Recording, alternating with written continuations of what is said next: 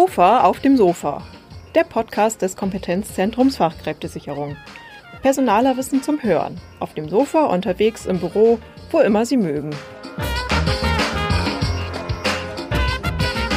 Willkommen bei der zwölften Folge von KOFA auf dem Sofa, dem Podcast des Kompetenzzentrums Fachkräftesicherung, kurz KOFA. Wir des KOFA sind Ansprechpartner für kleine und mittelständische Unternehmen bei Fragen zur Fachkräftesicherung und Personalarbeit. Mehr dazu finden Sie im Netz auf www.kofa.de. In unserem Podcast reden wir mit unseren Sofagästen darüber, wie KMU am besten Fachkräfte finden, binden und weiterentwickeln können. Ich bin Jürgen Gehr. Und mein Name ist Wiebke Bomas. Vor ungefähr drei Wochen haben sich eines Morgens die Schlagzeilen schier überschlagen. Der Europäische Gerichtshof hatte sein Urteil zur Erfassung der Arbeitszeiten bekannt gegeben, nachdem Arbeitgeber verpflichtet werden sollen, die gesamte Arbeitszeit ihrer Beschäftigten systematisch zu erfassen. Der EuGH schafft neue Pflichten für Unternehmen, war zu lesen, und das Ende flexibler Arbeitsformen wurde beschworen. Die Arbeitgeberverbände warnen schon vor der generellen Wiedereinführung der Stechuhr im 21. Jahrhundert und werfen dem Gericht vor, auf die Anforderungen der Arbeitswelt 4.0 mit einer Arbeitszeiterfassung 1.0 zu reagieren. Bundeswirtschaftsminister Altmaier hat zuletzt Auslegungsspielraum bei der Umsetzung des EuGH-Urteils reklamiert und er warnt ausdrücklich vor zunehmender Bürokratie. Wir möchten heute mit Oliver Stettes, Arbeitsökonom am Institut der deutschen Wirtschaft in Köln, darüber sprechen, was in dem EuGH-Urteil im Einzelnen eigentlich steht und was das für Folgen für Unternehmen und Arbeitnehmer haben kann. Insbesondere in kleinen und mittleren Unternehmen. Herr Stettes, willkommen auf unserem Sofa. Schönen guten Tag, ich freue mich. Herr Stettes, willkommen auch von mir. Wir haben jetzt gehört, Arbeitgeber sollen die Arbeitszeiten ihrer Arbeitnehmer systematisch erfassen. Und das ist den meisten auch aus den, aus den Medien bereits bekannt. Aber worüber hat der EuGH konkret eigentlich entschieden? Na, im Kern trifft es genau diesen Punkt. Es geht um die Erfassung von Arbeitszeiten. Hintergrund ist der Fall in Spanien, dass ein Unternehmen von einer Gewerkschaft verklagt worden ist, weil es keine Erfassung der täglichen Arbeitszeit hatte. Gar keine. Gar keine.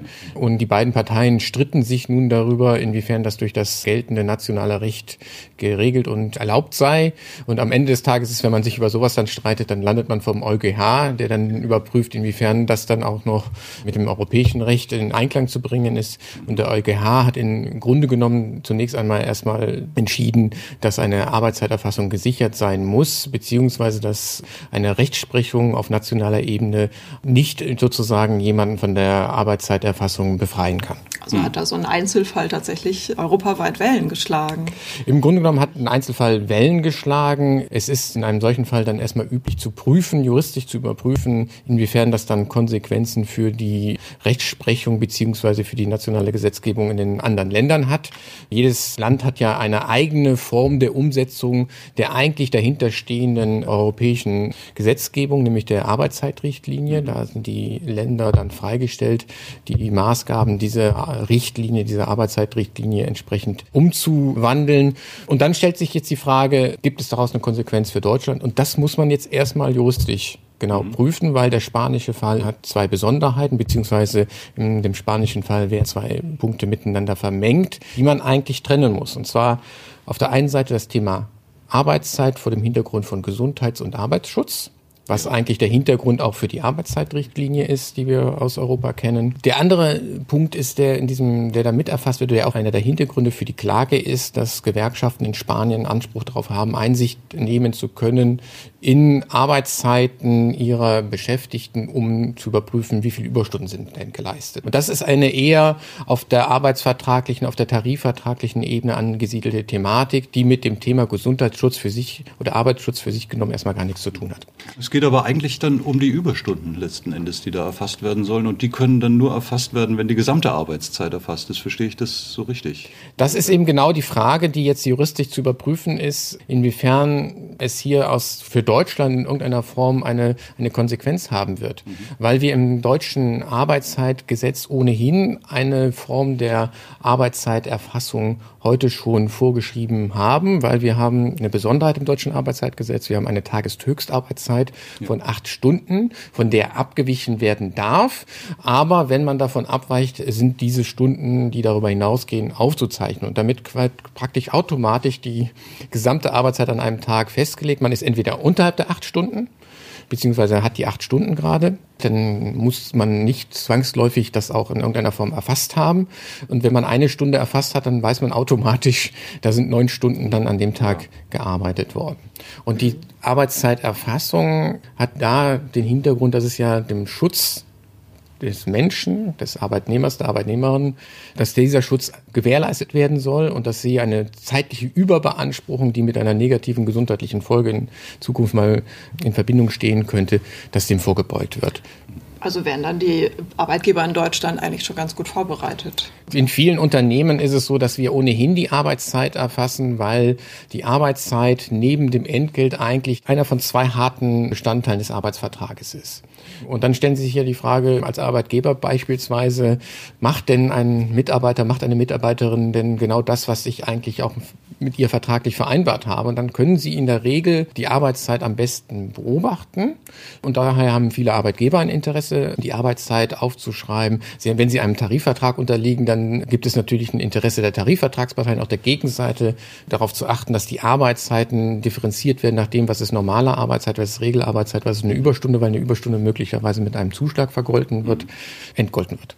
Und für den Beschäftigten ist es natürlich auch von Interesse, äh, dem, dem, dem Arbeitgeber zu signalisieren, ich habe jetzt mein, sozusagen meine Pflicht aus dem Arbeitsvertrag erfüllt. Und dann kann es sein, dass beide Seiten sagen, okay, wir, wir machen eine Arbeitszeiterfassung. Das ist auch in vielen Unternehmen gängige Praxis. Wenn es der Arbeitgeber zum Beispiel aber nicht vorschreibt, weil er sagt, Mensch, am Ende hilft es mir nicht zu gucken, ob jemand da acht Stunden irgendwie gestempelt hat oder aufgeschrieben hat, sondern ich vertraue darauf, dass die Person ihre Dienstpflichten erfüllt und im Grunde genommen kann ich dann auch im beruflichen Alltag wahrnehmen, ob das dann auch passiert. Dann kann der Beschäftigte oder die Beschäftigte sich die Zeiten ja immer noch aufschreiben. Da sind wir eigentlich auch so ein bisschen beim Thema moderne Arbeitswelt. Man verabschiedet sich ja eigentlich gerade davon, Zeit zu erfassen. Vertrauensarbeitszeit ist so was, was auch von vielen Personalern eigentlich empfohlen wird. Mitarbeiter sind dann motivierter. Jetzt spricht man in dem Zusammenhang eigentlich auch von so einer Ignoranz, dass der Gerichtshof das eigentlich noch gar nicht so auf dem Zettel hat. Arbeitswelt 1.0, haben wir vorhin schon gehört.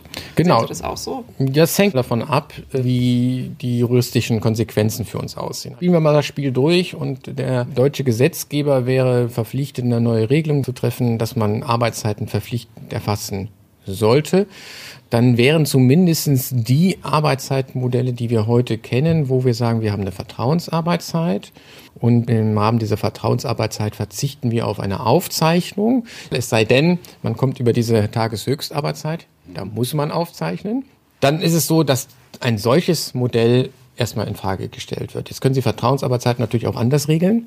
Sie können entsprechend als äh, Arbeitgeber auch die Verantwortung für die Aufzeichnung der Arbeitszeiten an den Mitarbeiter delegieren. Und dann würde in dem Zusammenhang dann juristisch zu prüfen sein, ob eine solche Regelung noch einer, sagen wir mal, Erfassungspflicht entsprechen würde. Das hieße dann aber auch beispielsweise, dass der Arbeitnehmer, der seine Stunden selbst erfasst, nicht unbedingt auf die Normalarbeitszeit von acht Stunden kommen müsste, denn seine Vertrauensarbeitszeit kann er ja letzten Endes mit dem Arbeitgeber eben, ich sag mal jetzt nicht auf Mindeststundenbasis, sondern auf Ergebnisbasis zum Beispiel vereinbaren, oder? Die meisten Arbeitsverträge haben eine Regelarbeitszeit im, im Vertrag drin stehen und bei einer Vertrauensarbeitszeit gebe ich als Arbeitgeber einen Teil meiner unternehmerischen Weisungsbefugnis auf, indem ich sage, es ist mir eigentlich egal, wann jemand arbeitet, wie er seine Arbeit einteilt und ich überlasse es dieser Person. Man muss dazu aber wissen, dass Vertrauensarbeitszeitmodelle einen ja nicht davon entbinden, die Regeln des geltenden Arbeitszeitgesetzes als Arbeitsschutzinstrument einzuhalten. Das ist auch mit der Vertrauensarbeitszeit nicht außer Kraft gesetzt. Da ist dann sozusagen der Mitarbeiter oder die Mitarbeiterin in Vertrauensarbeitszeit, wenn sie jetzt äh, im Homeoffice arbeitet oder mobil arbeitet, trägt natürlich ein hohes Maß an Eigenverantwortung dafür, dass solche arbeitszeitrechtlichen Regelungen wie zum Beispiel Tageshöchstarbeitszeit, Ruhezeiten eingehalten werden. Und das führt dann natürlich dazu, dass wir heute nicht zu Unrecht die Frage stellen, sind da die Regelungen, die wir im deutschen Arbeitszeitgesetz haben, passen die noch dazu? Also das ist insbesondere vor dem Hintergrund der Ruhezeit äh, zu hinterfragen, ist wirklich, wenn ich einmal eine E-Mail um 22.30 Uhr noch schreibe oder sozusagen lese, dass am nächsten Tag irgendein Meeting stattfindet und ich bin am nächsten Tag um 8 Uhr da, dann ist das de facto eigentlich eine Unterbrechung der Ruhezeit gewesen. Von elf Stunden, ne, wenn mich nicht alles. Von elf Stunden und wenn man nicht in die Ausnahmefälle hineinfällt, dann wäre das sozusagen ein quaktischer Rechtsbruch. Die Frage ist, ist das für die Person belastend? Und das ist etwas, was sicherlich zu prüfen ist, inwiefern man an diesen Tatbestand der elf Stunden Ruhezeit äh, mal herangeht und den Experimentierraum nutzt und, und sich die Frage stellt, kann man das auch aufweichen, so dass man auf der einen Seite den Arbeitsschutz nicht aufweicht und auf der anderen Seite einfach die Möglichkeiten der Arbeitszeitflexibilisierung eigentlich den modernen Anforderungen von Betrieben, aber auch den Anforderungen der Beschäftigten anpasst. Und das sind ja im Wesentlichen Schutzrechte für die ja. Arbeitnehmer, um die es da geht. Und die auch der Gerichtshof offensichtlich ja, ich sage mal, wenn sie tatsächlich überschritten würden, sicherlich zu Recht eingefordert hat. Auf der anderen Seite heißt es aber doch auch ausufernde Dokumentationspflicht, von der ich mich frage, werden die Arbeitnehmer dabei nicht möglicherweise auch unzulässig überwacht oder übermäßig überwacht? Jetzt sagt der EuGH noch nichts darüber aus, wie denn ein solches möglicherweise verpflichtendes Zeiterfassungssystem aussehen muss.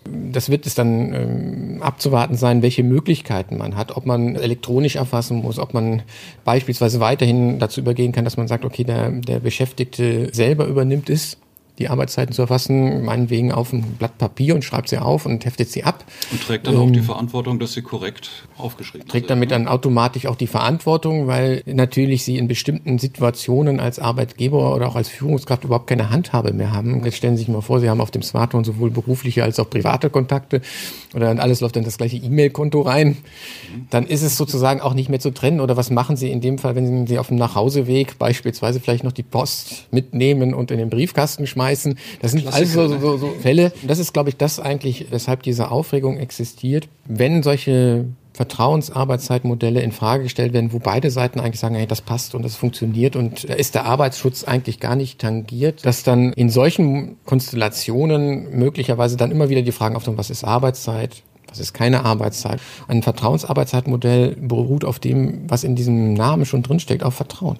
Das ist ja auch so, wenn das denn jetzt wirklich nationales Recht wird, das muss ja auch irgendwie kontrolliert werden. Es reicht ja nicht zu sagen, hier du Arbeitnehmer, dann mach du das. Ich vertraue dir, dass du das machst, sondern geltendes Recht muss umgesetzt werden.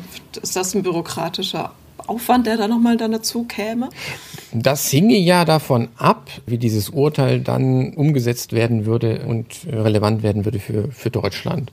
Sie haben ja heute schon Aufzeichnungspflichten, zum Beispiel im, bei der geringfügigen Beschäftigung und auch im Bereich von bestimmten Branchen aufgrund der Mindestlohnregelungen, die dort gelten, wo sie Anfang und Ende der Arbeitszeiten aufzeichnen können. Und natürlich verursacht das Bürokratie. Und dann ist es zu hoffen, dass wenn, wieder, jetzt kommen wieder viele, viele Konjunktive, wenn ein solches Urteil in der Tat dann dazu führen würde, dass erfasst werden müsste, und zwar insbesondere dann wirklich auch mit Beginn und Ende der Arbeitszeit und dann noch mit einer entsprechenden Dokumentationspflicht, dass man dann zumindestens die Möglichkeiten offen lässt, das möglichst äh, mit einem geringen Bürokratieaufwand für Unternehmen bewältigen zu lassen.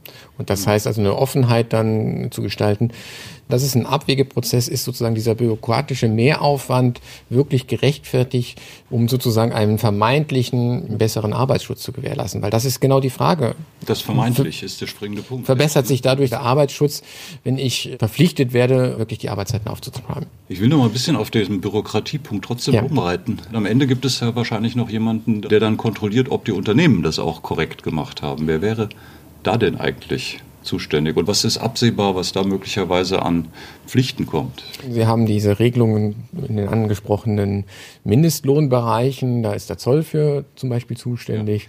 Ja. Und dann ist die Frage, gibt es dann eine regelmäßige sozusagen Inspektion von den Arbeitszeiten in einem Unternehmen? Wird das nur fallweise gemacht? Wann wird es gemacht? Wie wird es gemacht? Welche Dokumente oder welche Dateien muss man vorhalten? Das sind dann Dinge, die man dann zu Recht erstmal äh, sich fragt, wo kann man es auf der einen Seite gewährleisten, dass dann wirklich, wenn dieser Schutzgedanke so in den Vordergrund gerät, wie man auf der anderen Seite aber mögliche bürokratische Belastungen gering hält. Und das ist dann eine Frage am Ende des Tages, die dann dem deutschen Gesetzgeber obliegt. Wie ist das denn mit Blick auf kleine, mittlere Unternehmen? Erfassen die eher, erfassen die eher nicht? Ist das für die eher Vertrauensarbeitszeit, weil sie den direkten Kontakt haben? Und das kann, kann ich ehrlicherweise gar nicht sagen. Am Ende des Tages haben ja beide Seiten Interesse, weil die Arbeitszeit ist Teil des Arbeitsvertrages. Übersetzt sich unmittelbar in ein Gehalt. Für den Arbeitgeber gilt, ein Arbeitnehmer, eine Arbeitnehmerin schuldet dem Arbeitgeber nicht mehr Arbeitszeit als das, was im Vertrag drin steht. Und umgekehrt heißt es natürlich, ich als Arbeitnehmerin oder als Arbeitnehmer bin dazu verpflichtet, mindestens diese Arbeitszeit zu erbringen. Viele Arbeitgeber würden dann gerne auf die Diskussion verzichten, was ist eigentlich Arbeit? Wenn ich mir Ihre Jobs mal anschauen würde, wenn Sie sich ein solches Interview ausdenken und gucken dabei aus dem Fenster raus, würde man vielleicht von außen betrachtet, Aber man würde sieht man, es nicht auf den ersten man sieht es nicht auf den ersten Blick und das ist eben ganz schwierig. Diese Diskussionen löst man eigentlich auf, indem man sagt, ich gucke auf die Arbeitszeit und ob ich dann die Arbeitszeit erfasse und wie ich sie erfasse, ist dann eigentlich häufig eine Frage, hilft mir das was oder ist das nicht für mich sozusagen ein Vertrauensbeweis als Arbeitgeber? Ich vertraue darauf, dass meine Mitarbeiterinnen und Mitarbeiter das machen, wozu sie sich vertraglich verpflichtet haben und ich verzichte darauf. Und ob die Kleinen das mehr machen als die Großen, da bin ich überfragt. Jetzt spezifisch bei diesen möglichen neuen Regelungen, da würde mich jetzt nur interessieren, sehen Sie eine Gefahr, dass das Unternehmen in wirtschaftliche Schwierigkeiten auch bringen könnte? Auf jeden Fall werden zunächst einmal die Unternehmen sich die Frage stellen müssen, wenn ein solches Urteil käme und wir hätten sozusagen den Umstand, dass da äh, aufgezeichnet würde, dass da eine Person um 22.30 Uhr noch eine E-Mail schreibt und am nächsten Tag ist sie um 8 Uhr schon Genau. da, Genau. dann muss eigentlich die Führungskraft die Person darauf hinweisen, dass das ein Verstoß war, der von dem Unternehmen nicht geduldet werden kann und die Person in dem Moment darauf hinweisen, dass sie eben das unterlässt, um 22.30 Uhr diese Mail zu schreiben oder um 8 Uhr morgens wieder aufzutauchen. Sie kriegen natürlich möglicherweise eine Konfliktlinie, wenn die Person sagt, hey, das ist doch überhaupt kein Problem für mich gewesen und was willst du mich hier drangsalieren? Und im schlimmsten Fall wäre es dann so, dass Unternehmen möglicherweise, wenn sie diese Verantwortung nicht delegieren können, dass sie dann gezwungen wären, zum Beispiel Regelungen zu treffen, die das verhindern. Also ich sage, die betriebliche Notwehrmaßnahme wäre dann Server abschalten, dann können sie aber immer noch nicht verhindern, dass da jemand sich möglicherweise trotzdem an den Schreibtisch setzt. Und was wäre damit gewonnen, wenn eine solche Regelung käme, die möglicherweise gar nicht dazu führt, dass sich der Arbeitsschutz verbessert, sondern dass sich im Grunde genommen die Arbeitgeberseite, die Unternehmensseite und die Beschäftigtenseite nur darüber dann in die Wolle kriegen, warum man da was gemacht hat. Das sorgt dann einfach für Unfrieden und für Probleme. Ja. Das klingt erstmal absurd. Ähm, Wir nehmen mal nicht so an, dass es so kommt, weil es ja jetzt schon offenbar ganz gut funktioniert mit den neuen flexiblen Arbeitszeitmodellen. Wir danken Ihnen für das Gespräch, Herr Stettes. Ich habe zu danken. Stelle. Auch von mir vielen Dank. Wenn Sie sich weiter mit dem Thema flexible Arbeitszeiten beschäftigen möchten, dann besuchen Sie doch unsere Website www.kofa.de. Hier finden Sie unsere Handlungsempfehlung Flexible Arbeitszeiten umsetzen sowie viele weitere Tipps und Beispiele aus der Praxis zum Thema.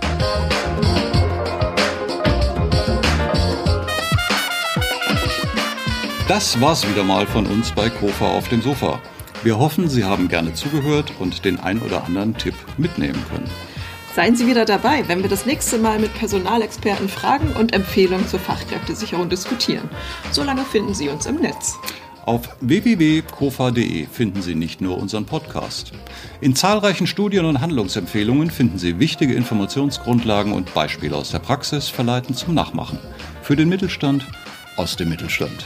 Bleiben Sie uns gewogen. Bei Fragen, Anregungen und Kritik sind wir unter Fachkräfte Mit AE, iwköln.de mit OE. für Sie erreichbar. Ihnen gefällt Kofa auf dem Sofa? Sagen Sie es gerne weiter. Tschüss, wir hören uns.